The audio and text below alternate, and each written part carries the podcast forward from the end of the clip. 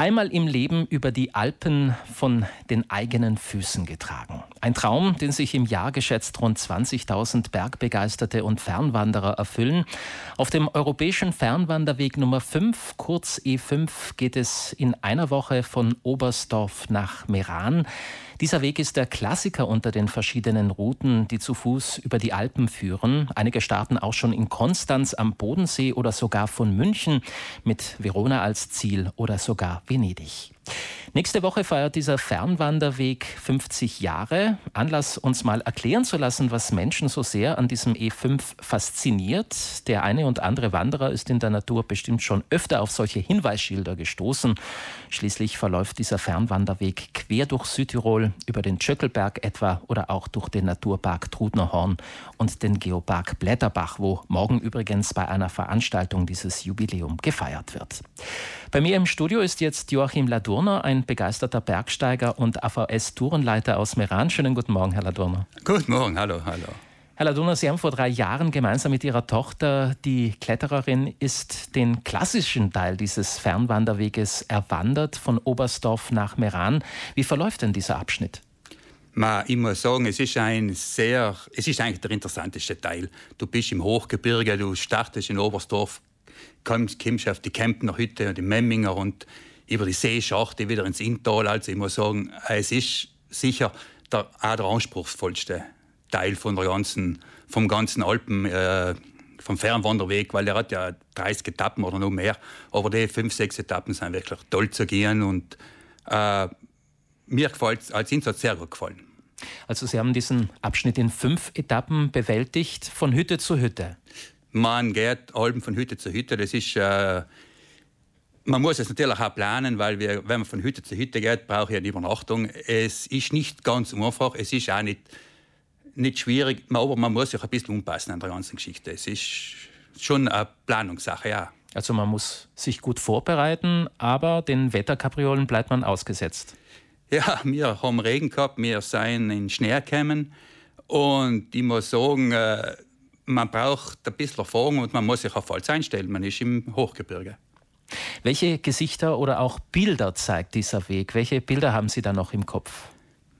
Ich muss sagen, das Interessanteste war, was man da für Leute trifft auf dem Weg. Also, es ist die Landschaft, wir als Südtiroler sind verwöhnt, aber das Interessante sind einfach die Menschen, die den Weg machen. Da ist von jung bis wirklich ältere Leute alles auf den Weg von die Hardcore-Wanderer, die was in Kocher und das Zelt und die Isomatte mit oben. Genauso wie der eine, der was mit dem Begleiter geht, der was einen Rucksack mit hat, wo er einen Halbmittag drin hat. Also man merkt vielleicht auch etwas Europäisches oder Völkerverbindendes an, an diesem europäischen Fernwanderweg, oder? Auf alle Fälle ist es äh, im deutschsprachigen Raum eine sehr bekannte Geschichte. Also man sieht wenig, wenig sagen wir es mal so, wenig, die nicht deutschsprachig sind. Also Deutschland, Österreich ist da ziemlich vertreten und, und der Rest eigentlich Franzosen, so sieht man da eigentlich eher wenig. Es waren dann ja auch deutsche Wanderer, die Sie und Ihre Tochter angespornt haben, diesen Weg kennenzulernen, nicht? Ja, es war eigentlich eine interessante Geschichte, weil ich war ja nie auf die Idee gekommen, eine E5 zu machen. Aber wenn man durch Meran geht, im Juni, da sieht man jede Menge Menschen mit großen Rucksäcken und Wanderstecken oben. Und äh, dann denkt man sich, ja, was treibt die EU eigentlich da, das, das, zu machen? Und aus dem Grund haben wir eigentlich mal gesagt, also das, wir probieren es, das interessiert uns. Es ist die Neugierde, hat uns dazu getrieben, eigentlich den Weg auch zu machen. Über den E5 die Alpen überqueren, entweder ganz vom Bodensee nach Verona oder ein Teilstück. Ist das jetzt eine Tour, die man jedem zutrauen kann oder erfordert sie doch eine gewisse Wandererfahrung? Na, auf alle Fälle, wo es ganz wichtig zu sagen ist, es braucht äh, eine Grundkondition. Man macht jeden Tag äh, viele Kilometer, man macht jeden Tag viele Höhenmeter. Und wenn man das über Tage und über Wochen macht, würde ich das also nicht an jeden empfehlen. Man braucht eine Vorbereitung, unbedingt. Man hat es auch gesehen, oben auf die Hütten, das war allem ganz lustig die Uhren packen Cremen aus und bilden und Bandagen und Pflastern, da weißt ganz genau, also da, die sind am, also es gibt Leute, die sind am Limit, ganz mhm. gewiss. Die sind gezeichnet von dieser Die sind Wanderung. gezeichnet, mhm. ja, ganz sicher, ja. Also eine gewisse Kondition sollte schon jeder mitbringen. Es gibt dann sicherlich auch noch angenehmere Abschnitte, kann ich mir denken, äh, äh weil der Weg zum Beispiel auch über den Tschöckelberg verläuft oder zum Naturpark Trudner Horn Richtung Boebene, da wird es dann wahrscheinlich ein bisschen gemütlicher ich muss sagen, ich habe die Etappen, die was, also vom Iran abwärts, die macht man als Südtiroler, die wanderst so als, als Tagesausflug.